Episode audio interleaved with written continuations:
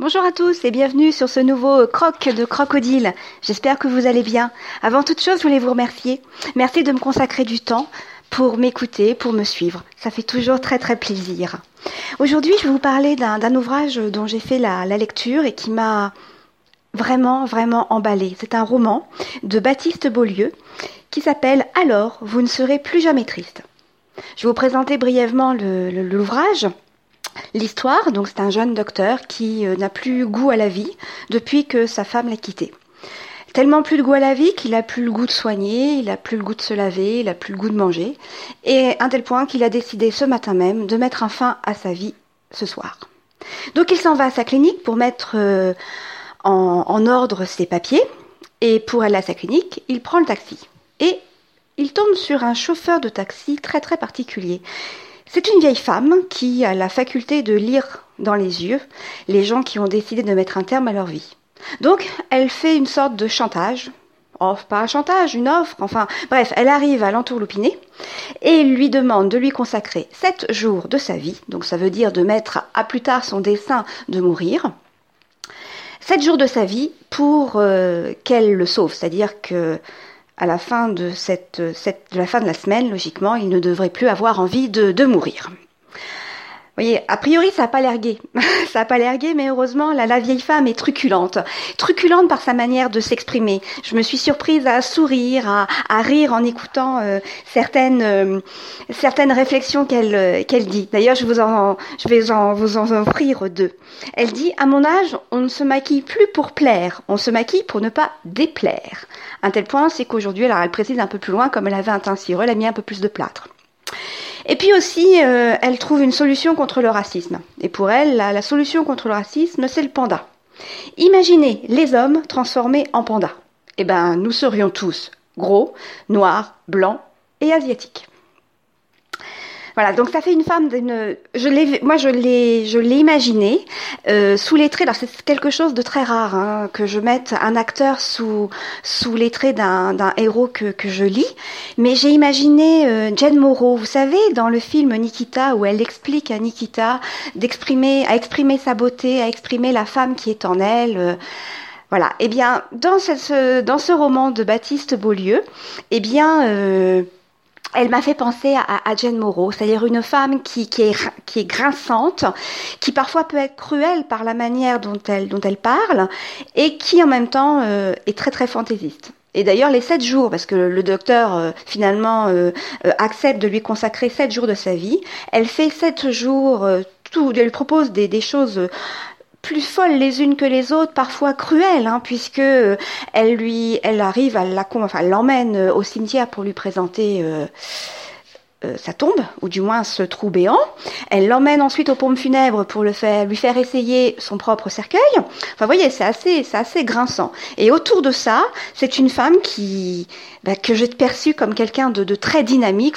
Bref, une croqueuse de vie, une croqueuse de vie.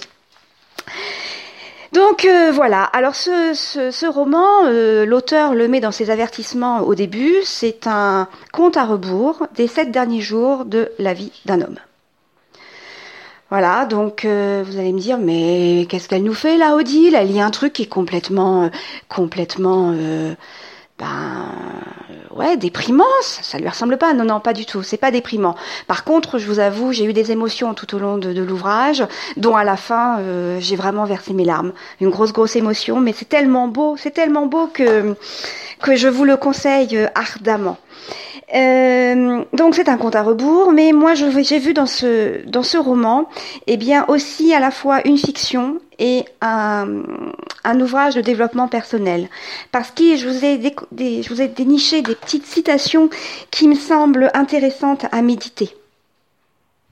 Alors euh, du style euh, notre seule liberté est de dire aux morts que oui, vraiment, le sentiment d'exister ne devrait jamais devenir une habitude. C'est vrai que finalement, euh, cette, euh, cette faculté que nous avons, ce sentiment d'exister, eh bien, il faut qu'il faudrait le vivre tous les jours comme un cadeau, euh, remercier la vie de, de, le vivre et de que ça ne soit pas une habitude. On se lève tous les matins, on va se coucher tous les soirs, on mène une vie au milieu. Ben non, justement, cette vie au milieu, elle est super importante et elle mérite d'être vécue, d'être goûtée, d'être dévorée à, à pleines dents.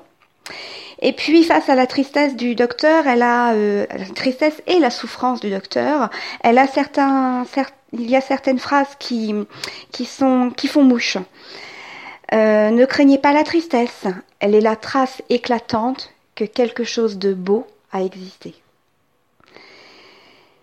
Et puis toujours aussi par rapport à la tristesse, il faut montrer du doigt ce qui vous fait souffrir et dire ceci est mon souvenir et il est douloureux mais il m'appartient.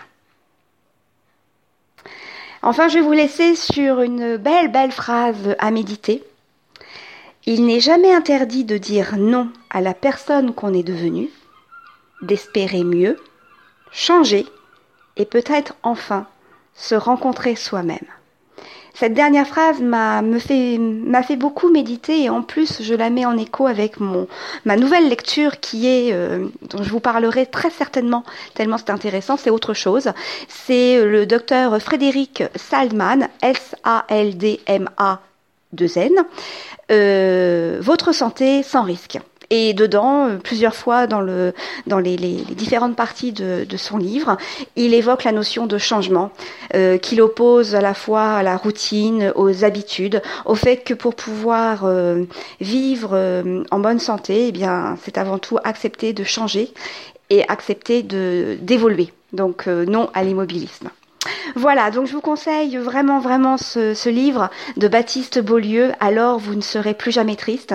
J'ai oublié de vous dire que Beaulieu, ça s'écrit B-E-A-U, L-I EU et que c'est un beau, beau, un très beau livre. Voilà, je vous souhaite à tous une bonne journée, de passer de bons moments et bien sûr de croquer la vie. Pour moi, les vacances arrivent, bah, arrivent à leur terme.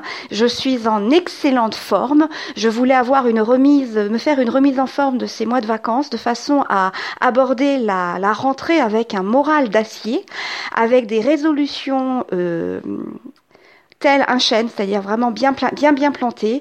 Et je suis contente parce que j'y suis parvenue. Voilà, je vous embrasse. Je vous remercie encore d'avoir pris la peine de m'écouter et je vous dis à très très bientôt.